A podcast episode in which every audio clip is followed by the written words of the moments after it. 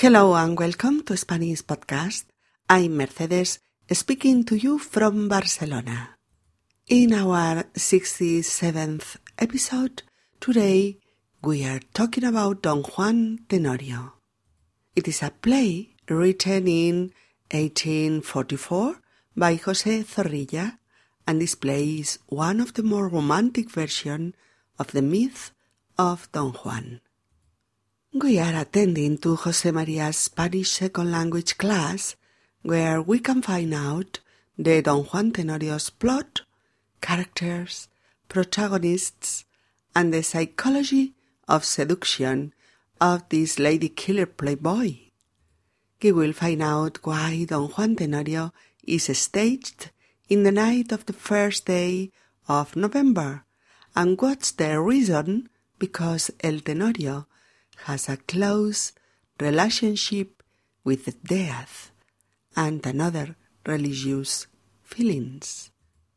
We will can listen to some verses of this play. Hola amigos y bienvenidos a Español Podcast. Soy Mercedes y os hablo desde Barcelona. En nuestro episodio número 67 vamos a hablar sobre Don Juan Tenorio. Es una obra de teatro escrita en 1844 por José Zorrilla y es una de las versiones más románticas del mito de Don Juan. Vamos a asistir a la clase de español segunda lengua de José María, en la que podremos conocer el argumento, los personajes, los protagonistas y el tema de la psicología de la seducción de este conquistador rompe corazones, don Juan Tenorio.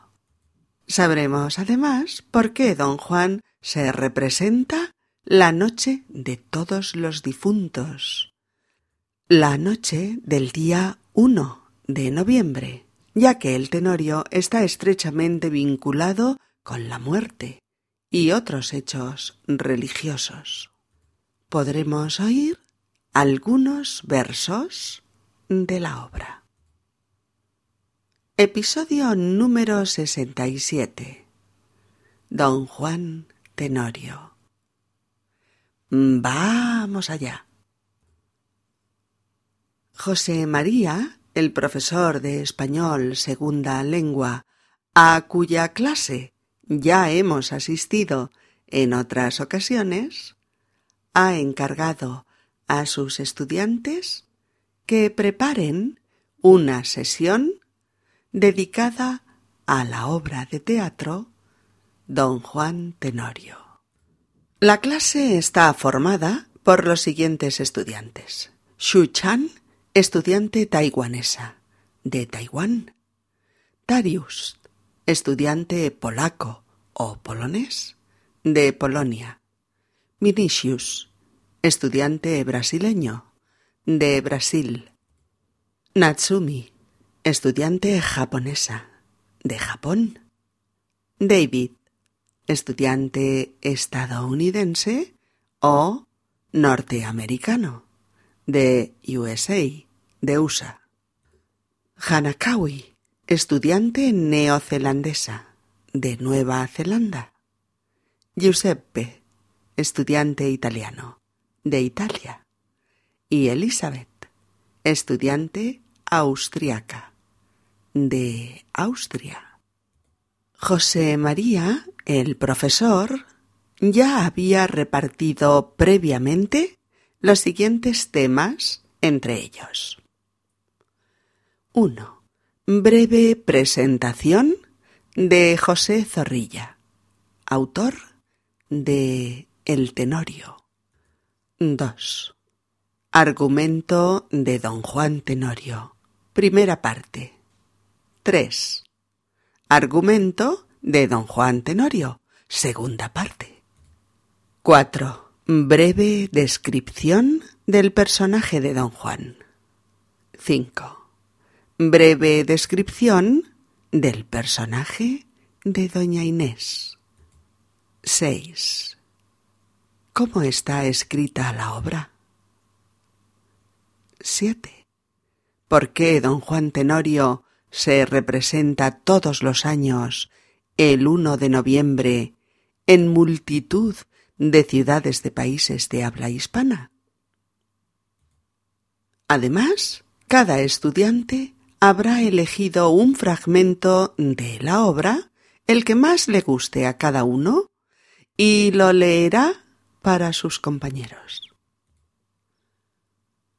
Shu-chan, ¿estás lista para presentarnos al autor, a José Zorrilla?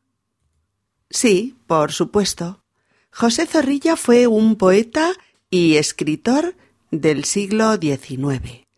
1817-1893. Máximo representante de la corriente literaria del romanticismo español. Escribió diversas obras populares ya en su tiempo y muy famosas posteriormente. Obras en prosa, en verso, épica, leyendas y su obra más universal, Don Juan Tenorio. El Tenorio fue la obra que lo consagró definitivamente, ya desde el mismo momento de su estreno en 1844, y que supuso un éxito total de público y de crítica. De todos es conocido, incluso el propio autor lo reivindicó, que el Tenorio de Zorrilla se inspiró en el burlador de Sevilla y el convidado de piedra de Tirso de Molina, quien escribió su burlador basándose en una leyenda medieval inspirada, parece ser, en un personaje real. Aunque de hecho se conocen precedentes de personajes similares a don Juan ya en la mitología griega. Parece ser que si se contabilizaran cuántos don Juanes han sido escritos, se podrían encontrar hasta tres mil repartidos por todos los países del mundo. Algunas de las recreaciones más conocidas, además de las versiones de Tirso y Zorrilla corrieron a cargo de autores como Pushkin, Lord Byron, mm, Max Frisch, Alejandro Dumas, Balzac, Corneille, Choderlos de la Clos, Lorenzo da Ponte, Molière o, o Torrente Ballester, por citar unos cuantos. Y lo mismo ha pasado en el cine o en la música. Se han hecho numerosas versiones del Tenorio en el cine español. Alejandro Perla en el 52, Tomás Aznar en el 77, Víctor Barrera en el 2001, o otros directores tan reconocidos como Fred Neumeyer, John Berry, Berman o Jeremy Leven. Ajá, bien. Darius, eh, ¿Cómo podríamos entender de forma fácil el argumento de la primera parte de don Juan Tenorio? Ah, la obra empieza con el encuentro entre don Juan y don Luis Mejía, dos mujeriegos, pendencieros y ruines, amigos y rivales en fechorías y en seducciones logradas con malas artes. Hace un año habían hecho una apuesta. Se reunirían al cabo de un año para comparar cuál de los dos había sido más seductor y más mezquino con las mujeres y más pendenciero y matón en aventuras, en riñas, en duelos de capa y espada. La noche del carnaval se cumple el plazo de la apuesta. Don Luis y don Juan se encuentran en la hostería de Butarelli, donde comparan sus infamias. Los dos cuentan sus muertos y los dos cuentan el número de mujeres seducidas.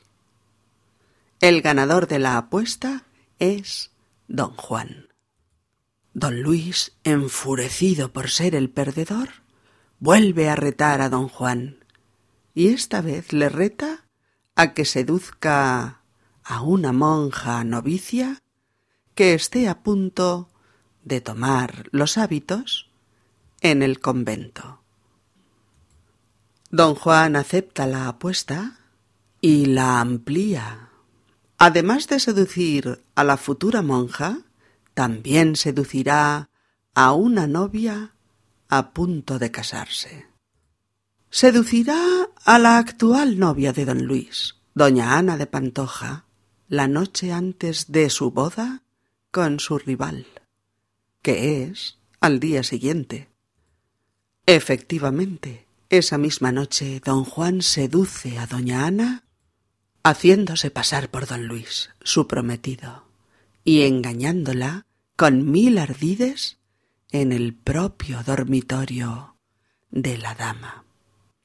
Después, escalando los muros del convento, rapta a la monja novicia, doña Inés, y con engaños y trampas la lleva a su casa. Allí, oh paradojas de la vida, ambos se enamoran loca y apasionadamente el uno del otro, y se declaran su recíproco amor. Tanto su rival de apuestas, don Luis Mejía, como el padre de la monja, don Gonzalo de Ulloa, retan a don Juan en sendos duelos, en los que ambos mueren a manos del Tenorio, quien tiene que huir precipitadamente a Italia. Excelente resumen.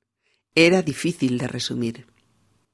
Eh, Vinicius, haznos una breve reseña del argumento de la segunda parte del Tenorio. cinco años después, don Juan regresa a Sevilla y visita el panteón del cementerio donde reposa su propio padre y todos aquellos a los que dio muerte. Y su amada, doña Inés, que murió de amor y de ausencia tras la huida de don Juan a Italia. Doña Inés también ha hecho una apuesta, un pacto con el mismísimo Dios. Si don Juan se arrepiente de sus fechorías, salvará su alma y permanecerán juntos por la eternidad. De lo contrario, ambos se condenarán eternamente y arderán en el infierno de los condenados por los siglos de los siglos. A don Juan le dan muerte en su casa. Posteriormente, el espectro de don Gonzalo está a punto de arrastrarlo a los infiernos. Pero la intervención de doña Inés, que en el último momento le ruega que se arrepienta, lo salva de la condenación eterna. Doña Inés lo convence y ambos salvan su alma y su amor y suben juntos al cielo para disfrutarlo eternamente. Bien. Ahora ya conocemos el argumento, los personajes principales y los momentos más importantes de la trama. Eh, Natsumi, háblanos de don Juan. ¿Cuál es su perfil? El don Juan de la primera parte nos presenta a un personaje libertino, tramposo y pendenciero, es un jugador sin escrúpulos y un conquistador que se salta cualquier norma social o moral para llevar a cabo sus infamias. Solo respeta una cosa ser el ganador de las apuestas que hace.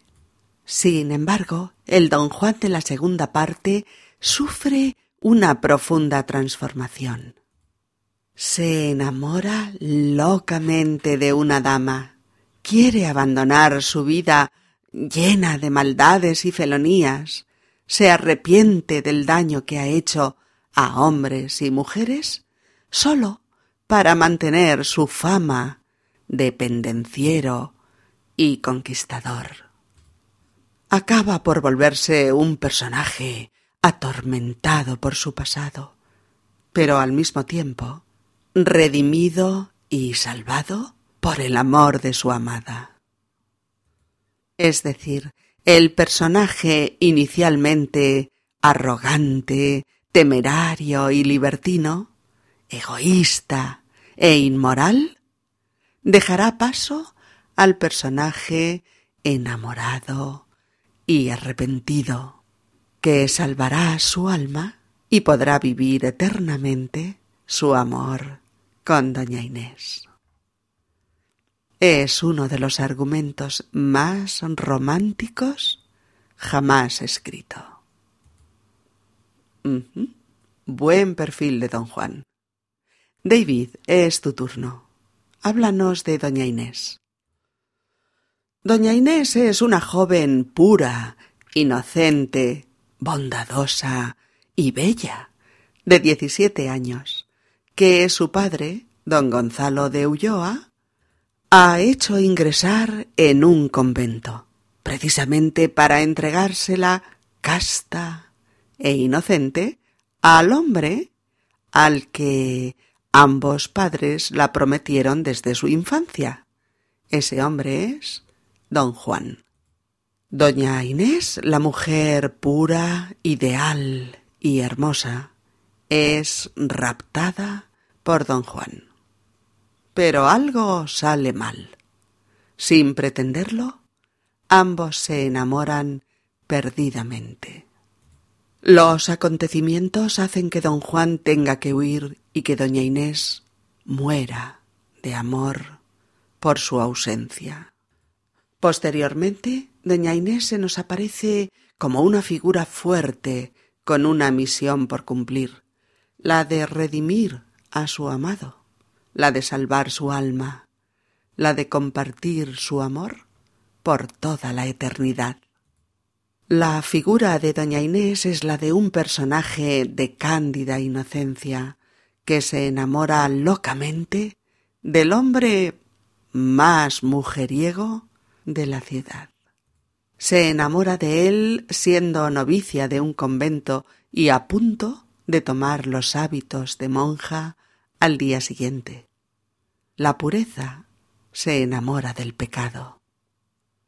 La mujer pura se vuelve loca por el pecador. Y el pecador se enamora de la inocencia, de la pureza. El amor puede más que cualquier creencia y no se puede controlar. Bien. Hanakawi, ahora te toca a ti. Dinos, ¿cómo está escrita la obra? Esta es una de las llamadas obras de capa y espada, de caballeros matones y conquistadores impenitentes, una obra romántica, llena de estereotipos que conectan de forma fácil e inmediata con el gran público. Don Juan Tenorio es una obra escrita básicamente en verso. En ella hay muchos tipos de versos, pero el que ocupa el sesenta por ciento de toda la obra son las redondillas. También se utilizan las décimas, las octavillas, los cuartetos o los versos sueltos. La obra conectó desde el primer momento con el gran público porque, a pesar de estar escrita en verso fundamentalmente y de usar un lenguaje culto, era muy explícito y se comprendía todo perfectamente. Además, el final feliz, por así decir, en el que el amor logra la redención del pecador, conectó con el sentir popular de una manera fulminante y definitiva. Bien, Hanakawi. Veamos. Giuseppe y Elizabeth, ¿habéis averiguado ya por qué el día uno de noviembre pueden verse cientos de representaciones teatrales del Tenorio en otras tantas ciudades españolas y de países hispanoamericanos? Eh, hemos averiguado que las representaciones en torno al tema de la muerte eran muy frecuentes en otros tiempos. Posteriormente dejaron de ser tan populares y tan masivas en los teatros de pueblos y ciudades, pero no se extinguieron, sino que se mantuvieron durante siglos y hasta la actualidad. Una de las obras más pedidas por el público siempre ha sido Don Juan Tenorio, obra, además, en la que muchos de los acontecimientos de la segunda parte suceden en un cementerio en el que las estatuas de los muertos cobran vida, las sombras hablan, y don Juan se relaciona con los espectros de la manera más natural. Parece ser que a la gente le gustan mucho las obras en las que un gran pecador se arrepiente y en las que se debate durante mucho tiempo entre la eterna salvación de su alma o la eterna condenación a las llamas del castigo eterno.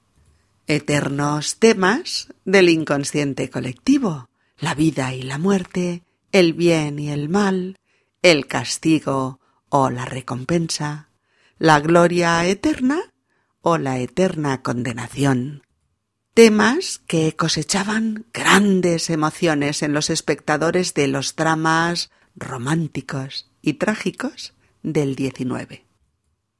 Por eso se sabe que el tema de los muertos, de los difuntos, era un tema teatral por excelencia. Y por eso Don Juan es un drama universal, que cada año acude a su cita la noche del Día de los Difuntos, aunque puede representarse el día 1 de noviembre o Día de Todos los Santos, o el día 2 de noviembre o Día de los Difuntos. Los temas de la obra están estrechamente vinculados a todos estos temas. Chicos, habéis hecho un buen trabajo. Os felicito. Y ahora cada uno de vosotros leeréis el párrafo que hayáis elegido para que podamos escuchar unos cuantos en verso de El Tenorio. Cuando quieras, Suchan. He elegido los versos con los que don Juan empieza el relato de sus hazañas, para ver quién ha ganado la apuesta. Por donde quiera que fui, la razón atropellé la virtud escarnecí, a la justicia burlé y a las mujeres vendí. Yo a las cabañas bajé, yo a los palacios subí, yo los claustros escalé y en todas partes dejé memoria amarga de mí. No reconocí sagrado, ni hubo ocasión ni lugar por mi audacia respetado, ni en distinguirme he parado, al clérigo del seglar, a quien quise provoqué, con quien quiso me batí, y nunca consideré que pudo matarme a mí aquel a quien yo maté.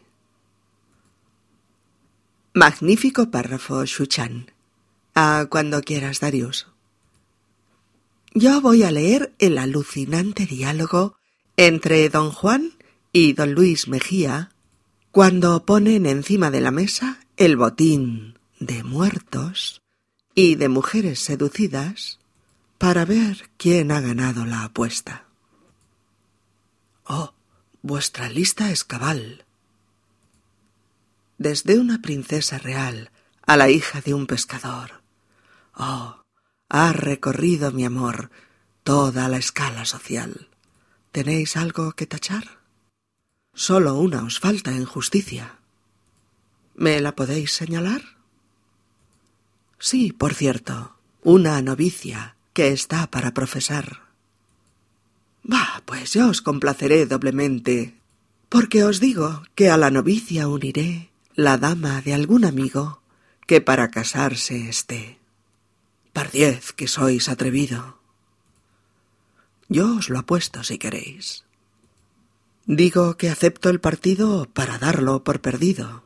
¿Queréis veinte días? Seis. Por Dios, que sois hombre extraño. ¿Cuántos días empleáis en cada mujer que amáis? Partid los días del año entre las que ahí encontréis. Uno para enamorarlas, otro para conseguirlas, otro para abandonarlas, dos para sustituirlas y una hora para olvidarlas. Pero la verdad a hablaros, pedir más, no se me antoja.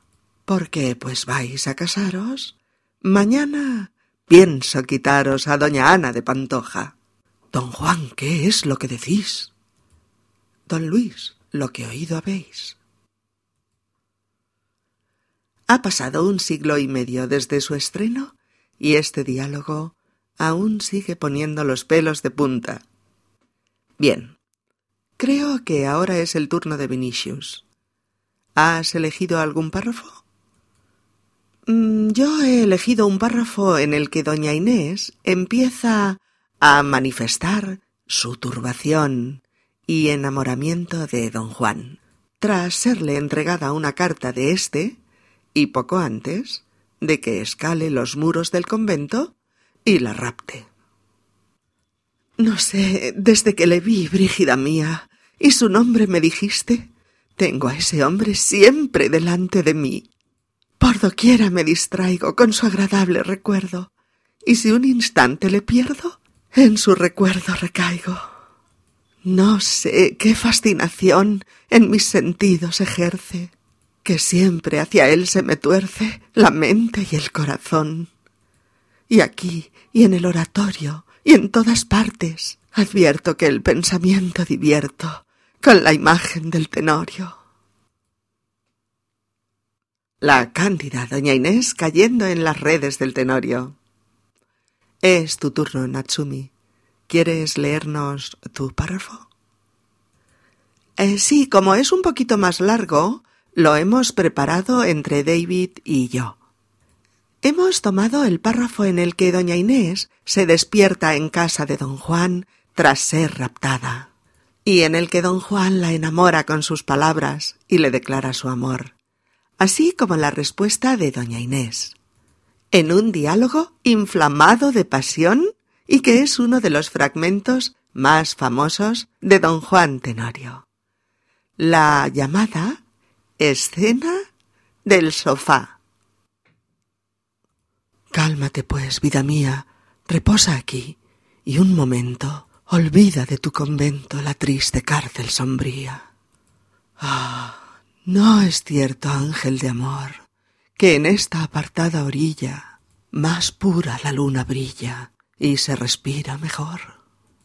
Este aura que vaga, llena de los sencillos olores de las campesinas flores, que brota esa orilla amena, esa agua limpia y serena que atraviesa sin temor la barca del pescador que espera cantando el día.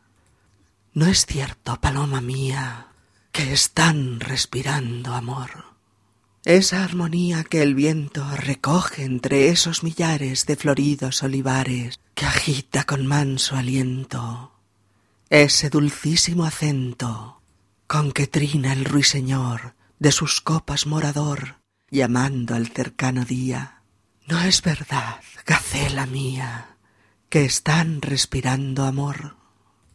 Y estas palabras que están filtrando insensiblemente tu corazón, ya pendiente de los labios de don Juan, y cuyas ideas van inflamando en su interior un fuego germinador no encendido todavía no es verdad, estrella mía, que están respirando amor.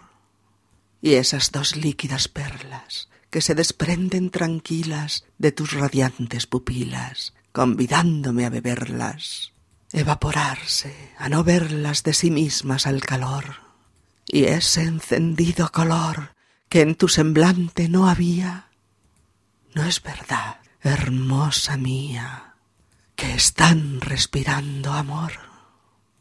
Oh, sí, bellísima Inés, espejo y luz de mis ojos, escucharme sin enojos como lo haces, amores.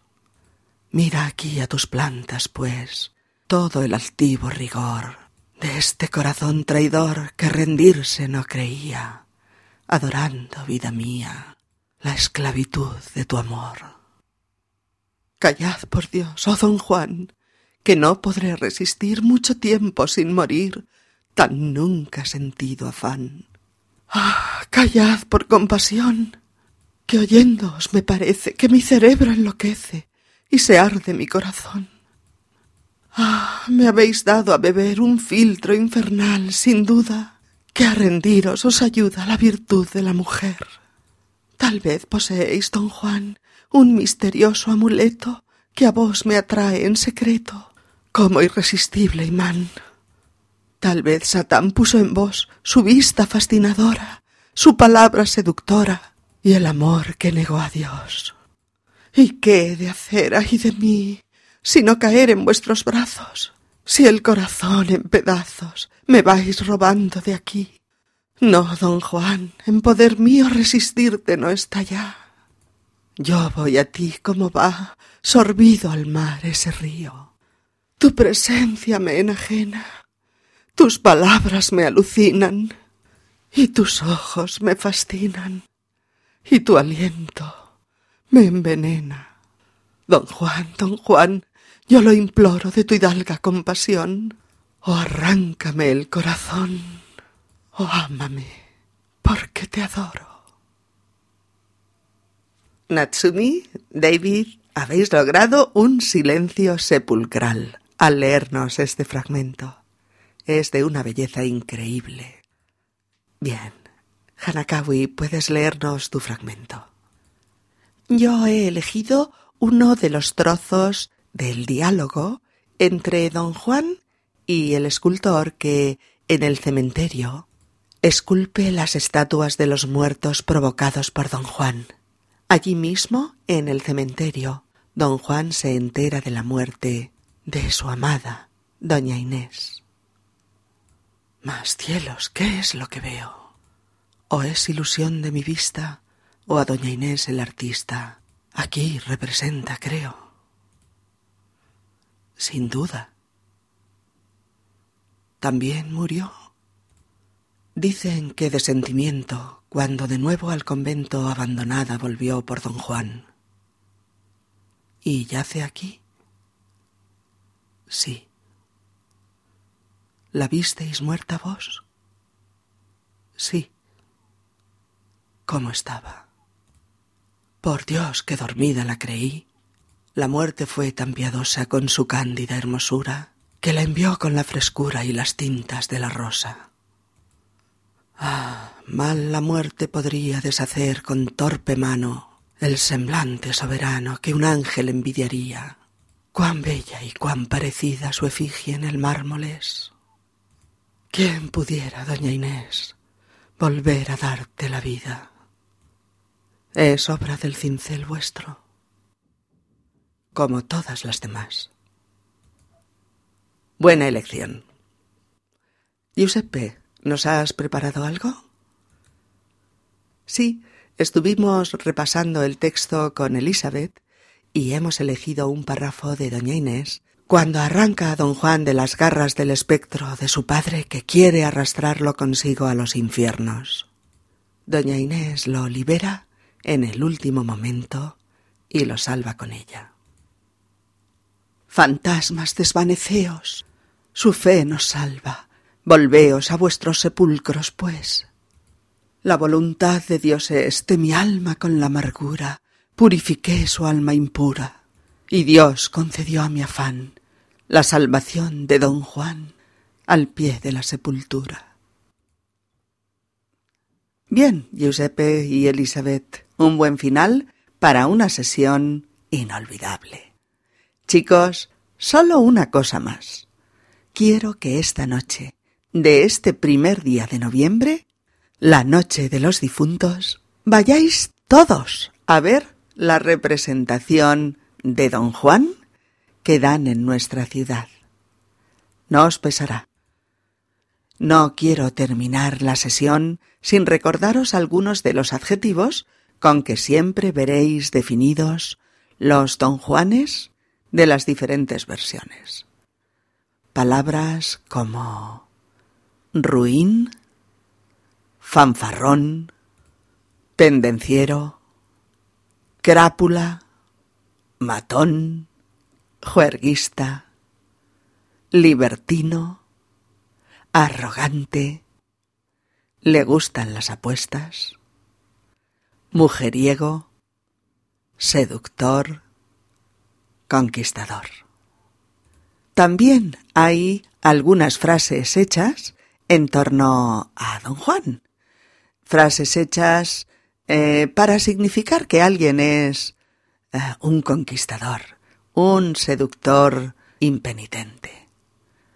Por eso se dice a veces de alguien que es un don Juan, o que alguien tiene fama de don Juan, o que alguien es un tenorio, o también a veces que alguien es un calavera, ya que el calavera por excelencia es don Juan. Y recordad que normalmente se escribe todo junto, don Juan, todo junto, y con minúsculas, un don Juan que se convierte en una palabra aguda, acentuada en la última sílaba. Aunque está admitido escribir ser un don Juan con minúsculas, dos palabras y, lógicamente, sin acento. Don Juan. Bien, para finalizar, aquí tenéis unas cuantas direcciones de YouTube para ver escenas de Don Juan eh, con una excelente declamación por parte de los actores.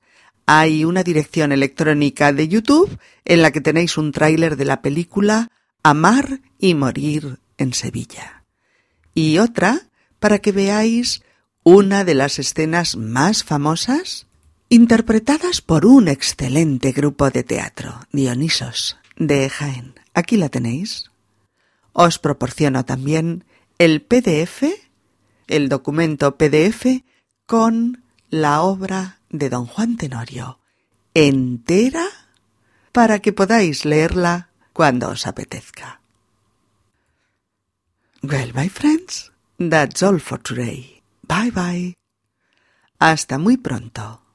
Nos veremos en el próximo episodio para seguir disfrutando con el lenguaje y con los tesoros que nos ofrece la comunicación diaria. Nuestros más cordiales saludos. Adiós a todos.